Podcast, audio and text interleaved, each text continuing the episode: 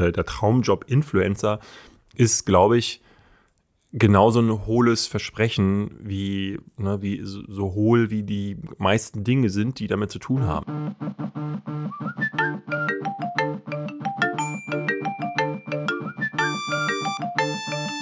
Game of Phones.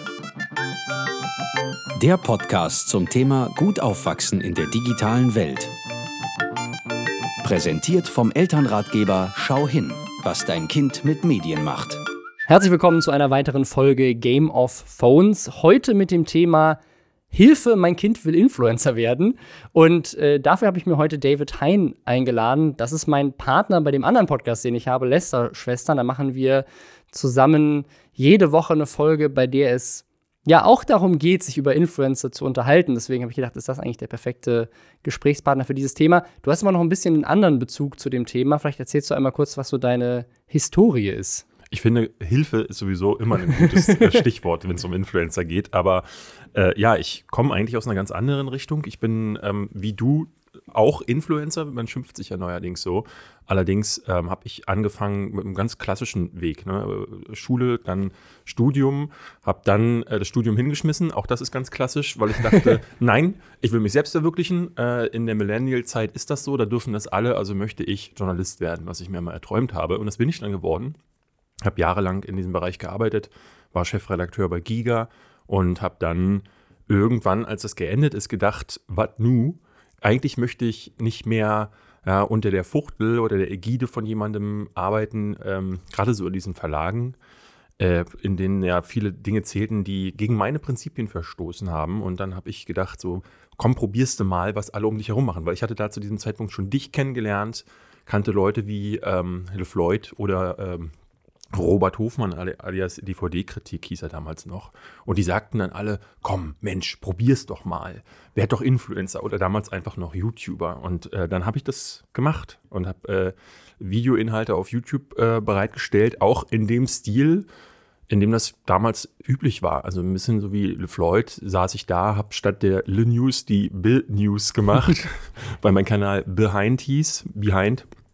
Und fuchtelte dann mit den Händen auf der Couch herum und begrüßte jede Woche oder fast eigentlich drei bis viermal die Woche äh, meine, meine Fans mit ja, hallo und herzlich willkommen ne? und dann wackelten die Hände schon wieder und ich habe mich dabei immer so ein bisschen komisch gefühlt, ähm, um, äh, um es gelinde zu sagen, so, weil ich zu dem Zeitpunkt, als ich bei Giga ausgeschieden bin, war ich schon 31, also Anfang 30 und nicht mehr im klassischen Influencer-Alter du und ich, wir haben ja zu dem Zeitpunkt bei Mediakraft äh, zu tun gehabt und die hatten dann so Leute unter Vertrag, die heute Stars sind, so die Lochis, die waren mhm. damals mhm. 13, sind gerade äh, hochgekommen. Und selbst so die etablierten Leute wie Kelly Mrs. Vlog, die war damals 20 oder 19 oder so. Und äh, ja, also der El zu den Ältesten gehörte da schon LeFloid oder eben Gronk. Ähm, ja, und ich bin dann da reingeraten bin dann zum Influencer geworden, habe mich dann aber irgendwann entschieden, nee, das ist nicht meins. Du hast dich dann auch genau entschieden, damit aufzuhören und äh, eigentlich sozusagen, also du bist immer noch auf YouTube aktiv, du machst ja auch immer noch einen Podcast, aber du hast sozusagen einen klaren Schlussstrich gezogen und gesagt, ich höre auf mit diesem wöchentlich Content machen, in dieser Mühle drin sein, dieses Gefühl zu haben, was ja auch viele YouTuber und, und andere Influencer auch beschreiben, dieses äh, Gefühl von, von Burnout, weil man immer liefern muss, weil es nie aufhört. Also du hast diesen Job ja auch dann an deine Zuschauer eigentlich als einen sehr stressigen und nicht erstrebenswerten beschrieben. Na, ich bin bei den Verlagen auch deswegen ausgeschieden, weil diese Mühle da schon längst existent war. Es mhm. war immer, es kam immer jemand rein morgens in das, äh, äh Kick-Off-Meeting und sagte, heute müssen wir so und so viele Klicks erreichen. Wir müssen diese Themen abgreifen. Leute, hier ist jetzt gerade was viral gegangen, das müssen wir auch. Ja, und ähm, dieser Druck, den kannte ich schon und den wollte ich ja eigentlich nicht mehr. Ne? Ich hatte eigentlich gedacht, äh, auf YouTube mich selbst verwirklichen zu können, einfach zu machen, was ich will. Und dann stellte sich aber heraus, dass wenn du A oben mitspielen möchtest und B als ja zu diesen Influencern äh, zu gehören und auch irgendwie ernst genommen zu werden, musst du das machen. Und du wirst angehalten, sowohl von anderen YouTubern, von ähm, deinem Netzwerk, äh, ne? also ich war bei äh, Studio 71 und auch da, ne, die sagen dir in, den, in diesen Kursen, wo sie dann sagen, hier, mach mal das anders, mach mal das anders, geben sie dir im Grunde auch nur die Tools an die Hand, ähm, die dich am Ende fertig machen. Und ich habe dann für mich entschieden, dass äh, genau das ja eigentlich nicht der Grund war, weil ich, weswegen ich das angefangen habe. Und irgendwann auch für mich herausgefunden, dass Ruhm und Reichtum mich gar nicht so geil machen, wie äh, ich das vielleicht gedacht habe. Und habe dann entschieden, ähm, dass ich dieses Influencer-Leben hinter mir lasse, weil. Und, und ich habe das zu einem Punkt getan, wo äh, das, so wie wir es heute kennen, noch gar nicht so krass war. Denn heute ist es ja so ein, man hört von Leuten, die Instagrammer sind und Burnout bekommen. Denn äh, mittlerweile musst du nicht nur einen YouTube-Kanal pflegen, du hast noch einen Twitter-Account, du hast einen Instagram-Account, vielleicht auch noch einen TikTok-Account oder Snapchat-Account. Oder ein Podcast. Überall muss regelmäßig Content kommen. Muss, muss, muss, muss, muss. Und ähm, aus diesem äh, ja, ein bisschen romantischen Irrglauben, man könne machen, was man will und äh, macht es dann, was man will, wurde dann die Realität, dass, dass es wieder die nächste Mühle ist und dass es vor allen Dingen eine ist, die sehr ungesund ist, durch die sozialen Netzwerke, in dem es darum geht, sich zu vergleichen, in dem es darum geht, Likes zu sammeln, ähm, Leuten zu gefallen, dadurch aber auch zum Teil Content zu machen, der dir selbst wahrscheinlich gar nicht gefällt. Ich habe auf meinem Kanal irgendwann festgestellt, dass sich Sex besonders gut klickt, dass sich Schmuddelthemen klicken ähm, und reißerische Themen und habe dann angefangen, diese Themen immer häufiger zu bedienen. Entweder in den Titeln, in den Thumbnails, habe versucht, das in den Videos noch halbwegs wenig ekelhaft zu halten, aber irgendwann stellte sich heraus, ähm, dass ich eigentlich, um oben mitzuspielen, immer wenn ich ein normales Thema, also ein gemäßigtes Thema gebracht habe, dann sind die Klicks in den Keller gegangen. Und als ich merkte, ich wache nur noch auf und gucke morgens, wie viele Klicks und Abonnenten habe ich dazu bekommen, merkte ich, das wird hier gerade ungesund. Ich glaube, das ist so ein bisschen dieser, dieser Irrglaube. Ich habe hier mal so, eine, so ein paar Statistiken rausgesucht. Ähm, denn äh, zum einen, das ist die Gym-Studie, das ist noch aus 2016, die Zahlen haben sich wahrscheinlich inzwischen vergrößert, ähm,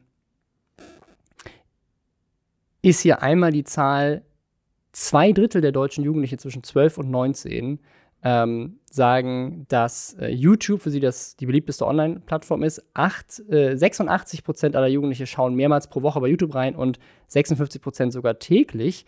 Und jedem, dem der Begriff äh, Influencer bekannt ist. Davon sind 56 Prozent der Meinung, dass Influencer ein ganz normaler Beruf ist und 43 Prozent sind neidisch, weil Influencer so viel geschenkt bekommen. Und es gab jetzt gerade vor kurzem eine Studie von Lego, wo festgestellt wurde, dass in England und den USA 30 Prozent aller Kinder, eine Studie, die haben jeweils 1000 Kinder in beiden Ländern befragt, Influencer werden wollen, YouTuber werden wollen als Traumjob.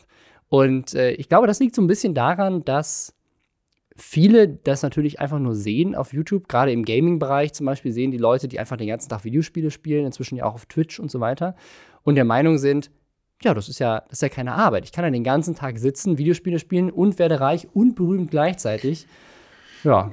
Also man muss dazu sagen, es gibt auch mehr als genug Videoinhalte. Das ist auch nicht so viel Arbeit. Also wir haben in unserem Umfeld, ähm, du und ich, ähm, mehrere Leute, von denen ich weiß, dass die Videos entstehen auf eine Art und Weise, da, ne, also würde jeder andere, der für sein Geld zum Beispiel als Sicherheitskraft irgendwo arbeitet. Und selbst wenn du da nur rumstehst, geht es wenigstens noch, äh, noch auf den Körper, weil die, äh, die Fußgelenke irgendwie ähm, beansprucht werden. Ich tue mich immer schwer damit, zu ver vergleichen zu wollen. Was macht man irgendwie automatisch? Was ist jetzt anstrengender? Wer arbeitet mehr? Das ist vielleicht auch mhm. so ein mhm. bisschen deutsche Mentalität.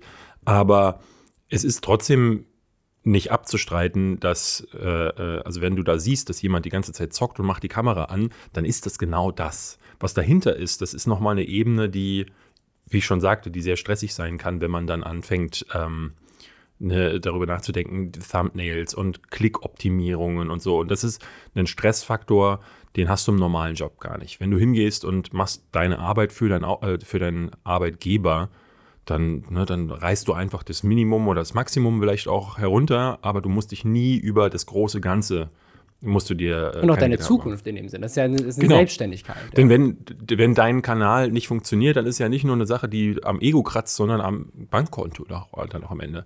Und deswegen musst du da. Äh, äh, musst du da eben äh, sehr viel reinstecken. Aber ähm, ich kann, wir, wir, lesen das ja jede Woche. Es gibt jede Woche Artikel über Influencer. Die, die alten Medien berichten darüber, weil sie sich darüber echauffieren und gerne ähm, über diese äh, Mentalität berichten, weil ganz viele bei Hotels anrufen und sagen, hallo, ich bin Influencer, kann ich bitte ein Zimmer gratis haben? Ja, oder in einen Club rein wollen, weil sie Influencer sind.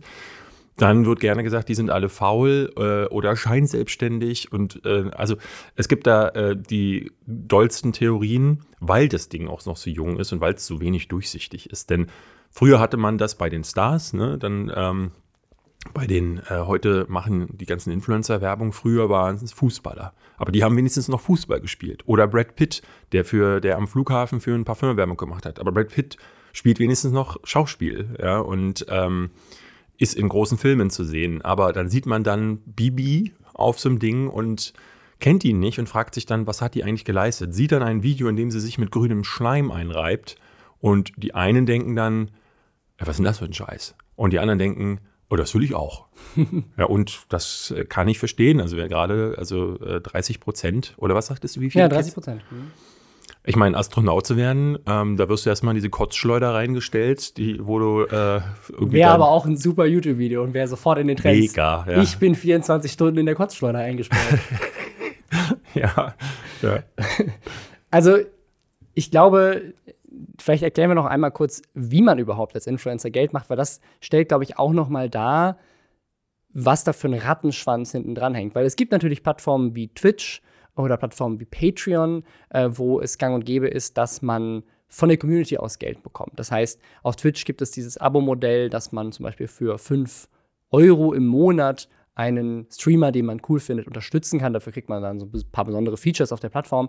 Aber diese 5 Euro, die gehen in den meisten Verträgen zur Hälfte und wenn man bekannter ist, auch mal gerne ein bisschen mehr an den Streamer. Das heißt, das ist eine Sache, die viele Streamer versuchen, halt ne, zu gucken, ich möchte irgendwie 1000 Leute haben, die mich da kostenpflichtig abonnieren, dann habe ich zweieinhalbtausend Euro im Monat und kann die, davon kann ich, davon kann ich gut leben. So, das Problem ist da aber, du musst diese 1000 erstmal erreichen und dann musst du die halten. Und die hältst du nur, indem du dann wirklich regelmäßig streamst, vielleicht auch mal streamst, wenn, die, wenn du krank bist oder keinen Bock hast, weil diese ganzen Plattformen ja auf dieser Always-On-Mentalität aufgebaut sind. Du wirst vom Algorithmus abgestraft oder du wirst auch von deiner Community abgestraft, weil wenn du mal ein paar Wochen nicht da bist, dann finden sie halt jemand anderen, der ihnen dann die Unterhaltung bietet. Das heißt, das ist immer eine Angst. Das ist auch bei Patreon. Wir haben ja tatsächlich mal ein Format bei Patreon gemacht, äh, wo wir äh, auch Geld von der Community für ein Format äh, bekommen haben und haben dabei dann ein paar Mal gemerkt, dass Community-Mitglieder uns dann geschrieben haben und gesagt haben, hey, ich zahle hier für Geld, ich möchte gerne das und das haben. Ja, ja. Und äh, das natürlich dann auch nicht mehr die Möglichkeit gibt, äh, frei zu sein. Das gleiche Problem hat man bei Werbung, weil das natürlich dann die andere Möglichkeit, wie man Geld verdient,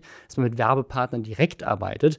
Und auch da gibt es dann natürlich Vorschriften. Und auch da muss man sich an gewisse Deadlines dann halten. Da muss man eine gewisse Qualität liefern. Da muss man auch, genauso wie das jeder Selbstständige, muss auch in einer gewissen Weise Akquise betreiben, was jeder, der schon mal selbstständig war, äh, auf jeden Fall äh, sagen kann, wie stressig das sein kann, wenn man nicht weiß, kann ich jetzt diesen Monat meine Miete bezahlen oder ich kriege jetzt noch mal schnell irgendwo jemanden ran.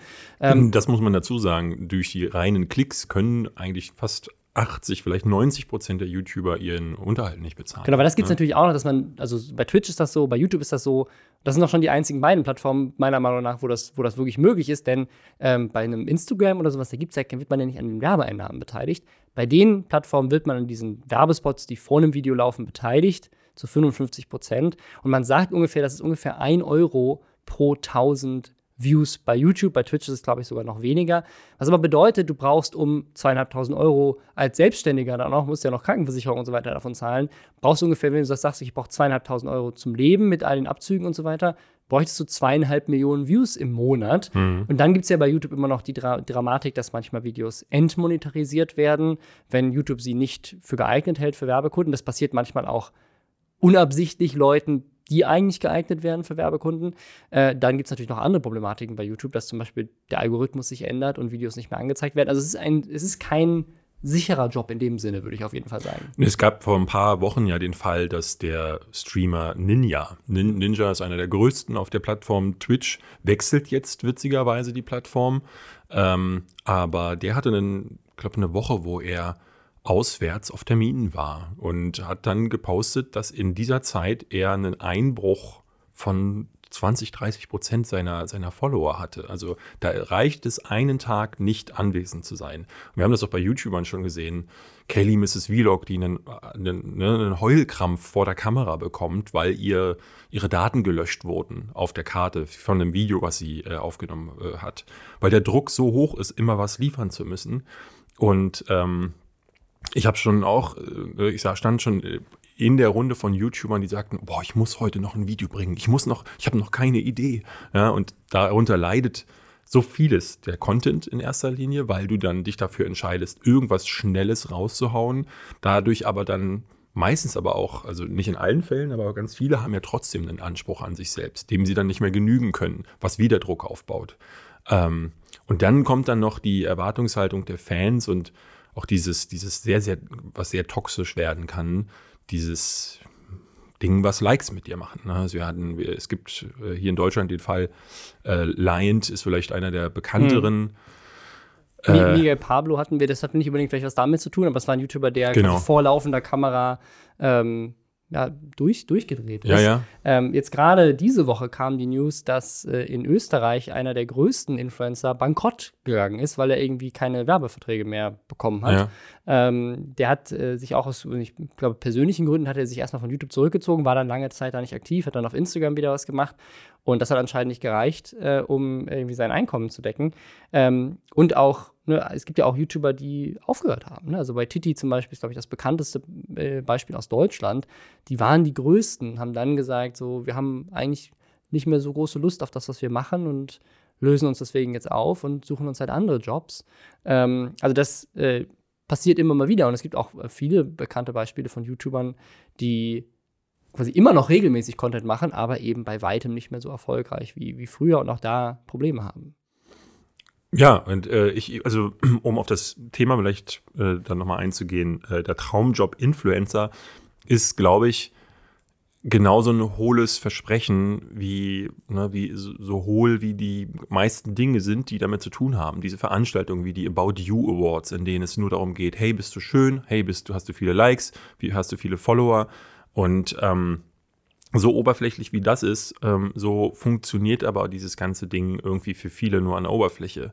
Und ähm, gerade die jungen Kids, ich bin da ganz fest der Überzeugung, dass äh, die Medienkompetenz bei kleinen Kids, ja, meine, meine Nichte zum Beispiel ist zwölf, möchte YouTuberin werden. Und ich glaube einfach, der fehlt die Medienkompetenz, um es aushalten zu können, dass du plötzlich gerichtet wirst, dass über dich gerichtet wird. Ähm, in den Kommentaren. Bist, genau, deine Haare sind doof, du bist zu dick, du bist zu dünn, ähm, du bist doof generell. Und es ist, ne, dieses, diese negativen Kommentare, die kennst du, die kenn, äh, kenne ich auch. Jeder hat aber auch einen anderen Bereich, der ihn nochmal besonders triggert. Bei mir weiß ich zum Beispiel, wenn man mir schreibt, öh, bist du scheiße, das macht mit mir nichts. Aber wenn, es gibt schon ab und zu Kommentare, wo ich merke, puh, das kratzt auch mhm. mit jetzt Ende 30, habe ich noch nicht den Punkt erreicht, wo alles einfach an mir abprasselt. Und Kritik kann, glaube ich, irgendwie auch nie äh, immer ganz an einem abprasseln. Und das ist, glaube ich, für junge Leute, deswegen hat YouTube zum Beispiel als Plattform ja auch ein Mindestalter, äh, ab dem du ähm, dich einen Kanal. Genau, da kann ich was, was zu sagen. Und zwar eigentlich, das wusste ich auch nicht, ich dachte, es wäre 13. Es ist aber tatsächlich bei YouTube 16, ja. weil es an deinen Google-Account geknüpft ist und den darf man erst ab 16 haben. Also rein, rein von den AGBs her eigentlich erst ab 16. Bei den ganzen anderen Social Media Plattformen, also wie TikTok, Snapchat, Instagram, da ist es 13. Hm. Ähm, und äh, ja, ist die Frage, ob das ohne elterliche Kontrolle ähm, schon alt genug ist, um, um Sachen äh, hochzuladen.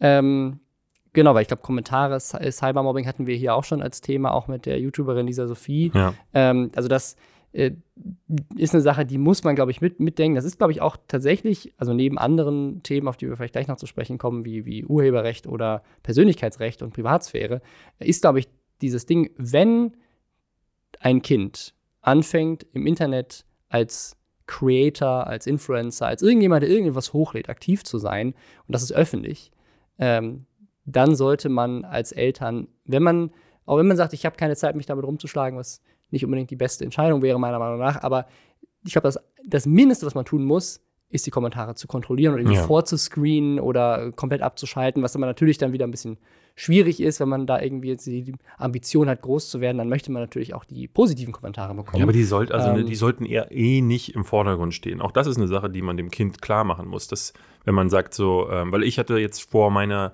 Nichte eine Kamera zu schenken, ähm, weil ich einfach gesagt habe, ne, also ich, ich würde mir eigentlich wünschen, dass sie keinen YouTube-Kanal macht. Ich würde mir eher wünschen, dass sie mit so einer Kamera vielleicht die Liebe für Fotografie oder fürs Filmen an sich und vielleicht entwickelt sich daraus etwas, wo sie schöne Inhalte produzieren möchte. Vielleicht aber auch nicht. Ähm, aber wenn die einzige Sucht ist, zu sagen, ich will Likes, ich will Anerkennung, Anerkennung, die ich vielleicht in der Schule nicht bekomme, hole ich mir dann woanders. Freunde.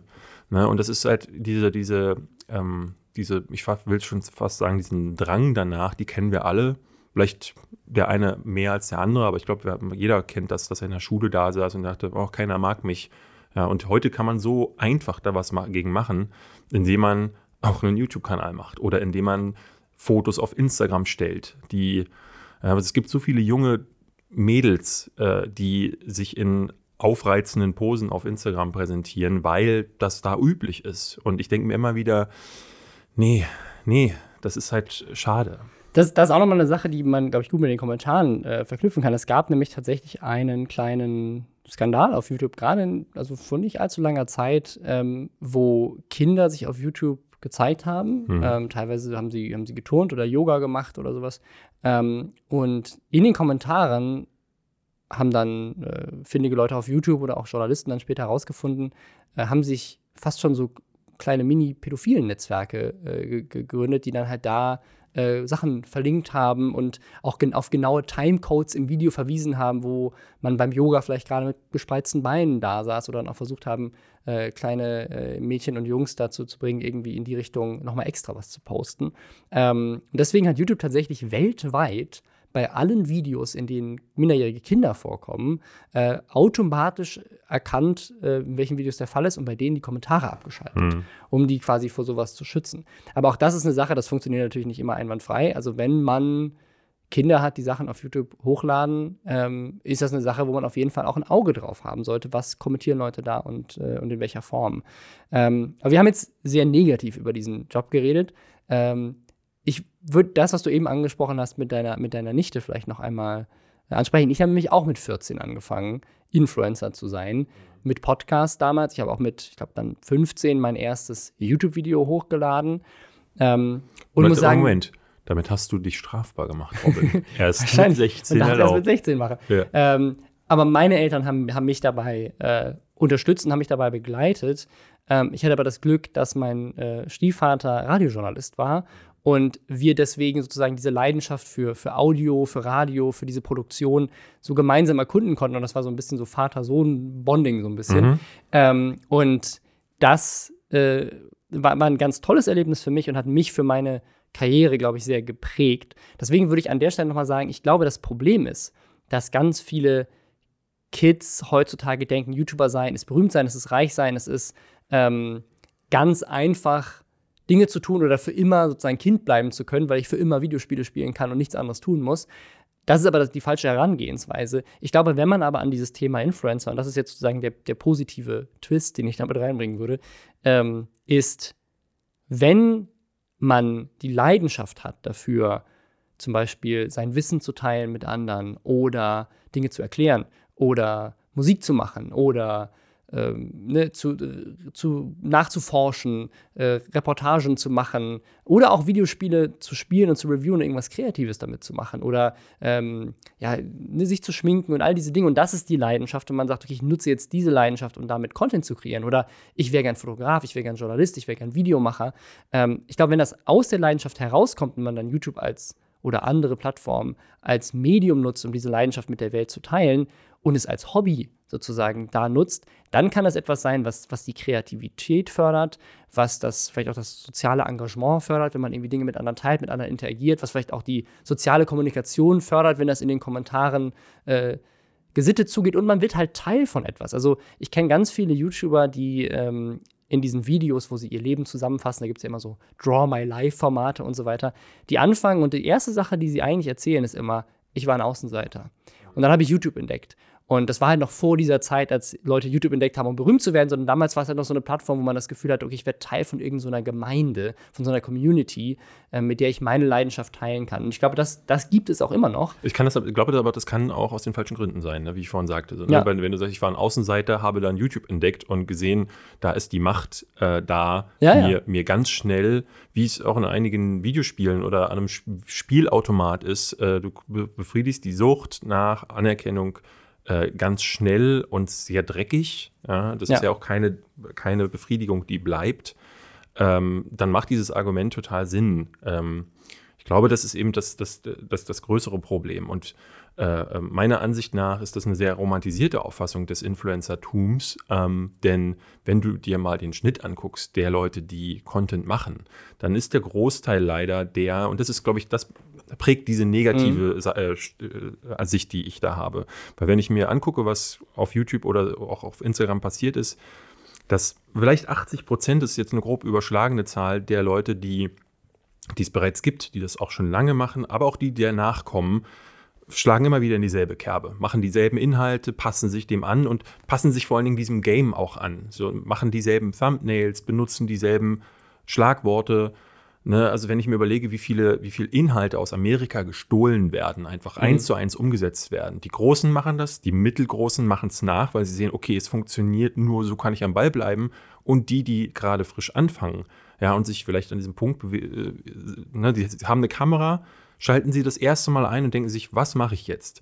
Und dann haben sie eine ganze Startseite voll auf YouTube Ja. und eine, eine, auch einen ganzen Freundeskreis voll, die in der Schule davon berichten, von Leuten, die erfolgreich damit geworden sind. Und genau deswegen kommt gerade auch nur, kommen nur junge Talente nach, die keine wirklichen Talente sind oder sind vielleicht Talente, aber belassen dieses Talent irgendwie vergraben, weil sie eigentlich nur kopieren und äh, dem Erfolg nachjagen. Und ich würde mir tatsächlich wünschen, dass jetzt, ne, weil ich, ich, vielleicht war das ja dieser erste Stoß auf YouTube und auf den anderen Plattformen und jetzt kommt dann langsam eine Generation nach, die sich eben wirklich selbst verwirklichen will, die, wie du sagst, so das machen möchte, um äh, eine Gemeinde zu bilden oder ähm, zu lernen oder was auch immer. Nur sehe ich das noch nicht. Und deswegen ist da, habe ich auf diesen, ja, dieser Traumberuf Influencer, habe ich eine sehr negative Sicht, muss ich ganz offen sagen, weil du und ich, wir wissen beide, wir gehören zu denen, die das so machen, wie wir das wollen, ohne uns irgendwelchen äh, ne, großen Fesseln zu, nur dass wir uns irgendwie einkerkern lassen, lassen von den Mitteln, die man nutzen muss, um erfolgreich zu sein. Aber es gibt so wenige auf der Plattform. In, in Deutschland, ja, ich würde sagen, in Amerika ist das, ist das weiter ausgeprägt. Deswegen gehe ich immer davon aus, dass das irgendwann auch zu uns kommt. Also in Amerika siehst du viele Journalisten, die sagen, ich bin Journalist, aber YouTube gibt mir die Möglichkeit, auf der Plattform viel näher an den Leuten zu sein, mit denen ich meine Erkenntnisse teilen möchte. Oder ich bin Filmemacher, aber wenn ich jetzt in Hollywood Sachen produzieren müsste, dann wäre ich an diese ganzen Studios und das Funding gebunden. Also mache ich es lieber auf YouTube, weil da kann ich völlig frei sein. Oder ne, ich bin jemand, der, der Technik liebt, aber anstatt bei irgendeinem Magazin anzufangen, teile ich halt meine Leidenschaft mit Technik halt lieber auf, Ja. auf YouTube und bin da auch sehr kreativ. Und auch, ich meine, die Leute sind da auch älter, die sind auch kreativer, äh, finde ich, äh, die man in Amerika ähm, viel sieht, äh, zumindest die, die oben mitspielen. Ähm, Ja, die haben Deutschland aber auch eine Weile voraus. genau. Und ich glaube, hatten dann einfach den Vorsprung, sich ein Format zuerst auszudenken. Weshalb dann hier dann relativ easy ist zu sagen, was mache ich heute? Gucken wir doch mal, was in Amerika Ja. gemacht wurde.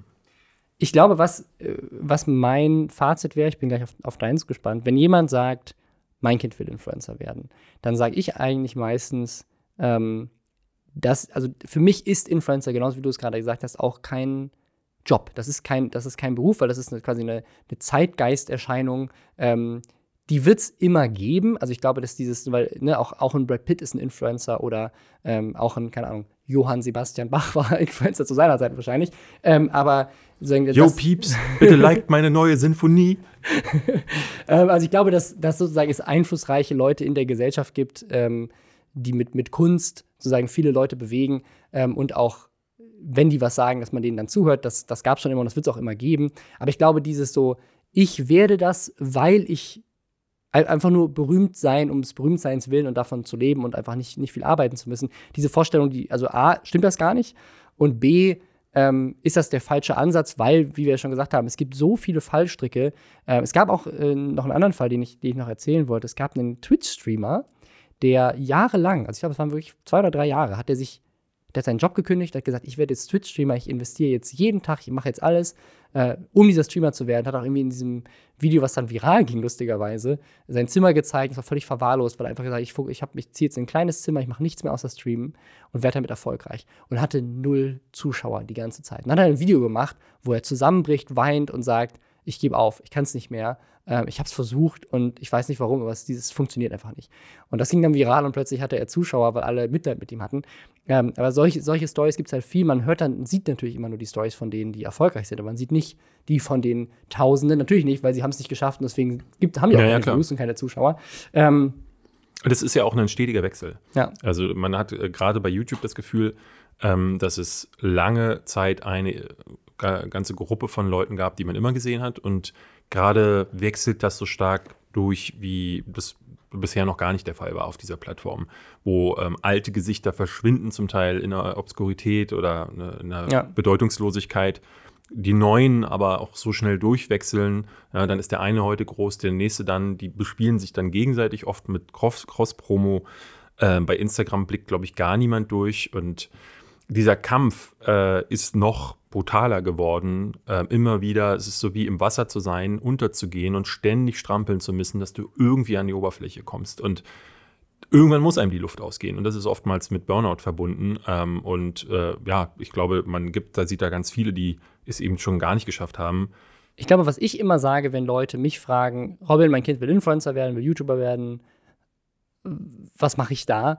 Mein, mein, mein Tipp ist immer, erstmal herauszufinden, was ist denn die Motivation dahinter? Also ist da jemand, der zum Beispiel sagt, ich liebe es, über Videospiele zu reden und äh, oder ich liebe E-Sport und würde gerne das und das machen. Ne? Jetzt gerade beim Fortnite, bei der Fortnite-Weltmeisterschaft hat so ein 16-Jähriger drei Millionen gewonnen. Also äh, vielleicht geht es dann eher darum, diese Leidenschaft zu unterstützen. Oder wie du gerade mit deiner Nichte gesagt hast, vielleicht ist es die Fotografie oder das Filmemachen oder ähm, mit, mit Audio irgendwas zu tun. Und dann vielleicht lieber diese Leidenschaft zu unterstützen. Wenn jemand sagt, hey, ich würde gerne Leute zum Lachen bringen, vielleicht erstmal einen Workshop zum Thema Comedy machen, anstatt direkt ein Video ins, ins Internet zu stellen.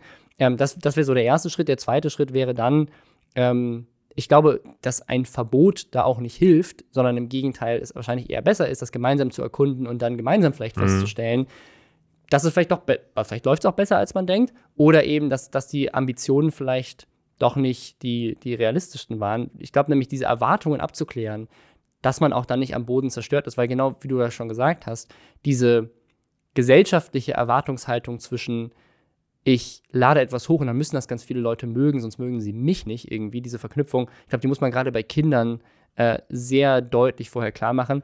Dann, äh, ich glaube, was man auch abklären muss, ist dieses Thema, wie oft wird denn hochgeladen, was für Videos dürfen denn überhaupt gemacht werden, was für Themen, ein Bewusstsein dafür zu schaffen, dass man das, was man da gerade macht, mit der ganzen Welt teilt. Also, dass natürlich zum einen Leute in der Schule eventuell das halt nicht ganz so lustig finden und einen dann dafür auch irgendwie vielleicht hänseln. Auf der anderen Seite aber auch, dass äh, in der ganzen Welt für immer dieses Video potenziell verfügbar ist und auch viral gehen könnte. Ähm, das Thema Privatsphäre, Recht am äh, eigenen Bild und Urheberrecht, dass man auch rechtliche Sachen bedenken wichtig, muss.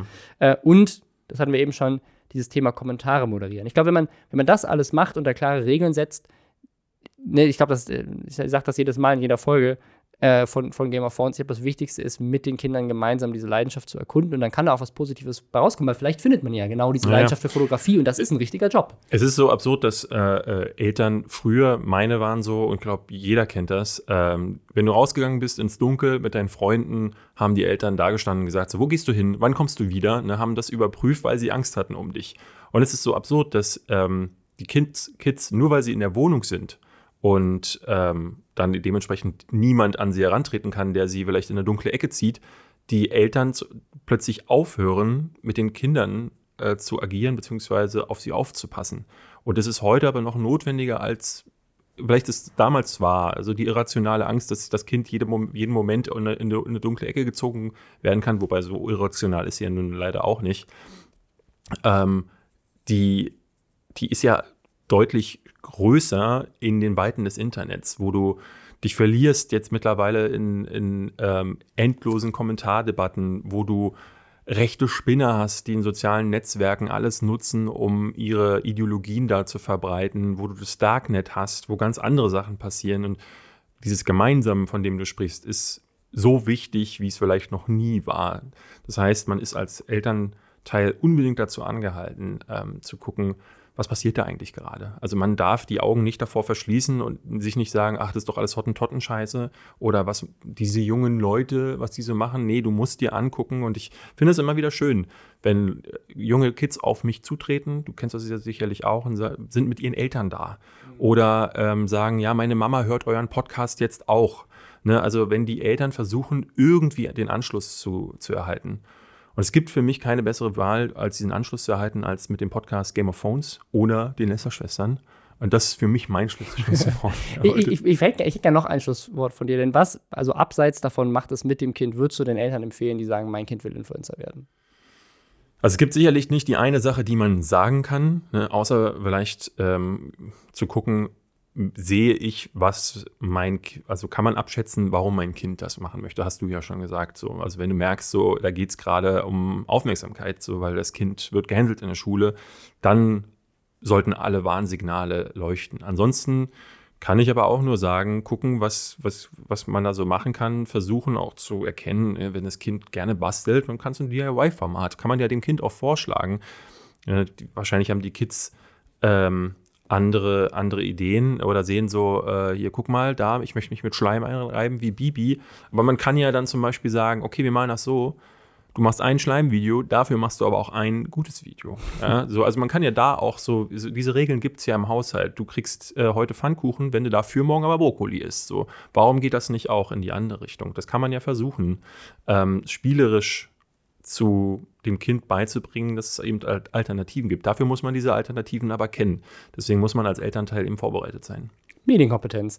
Ja, dafür äh, hilft euch auch äh, schau-hin.info.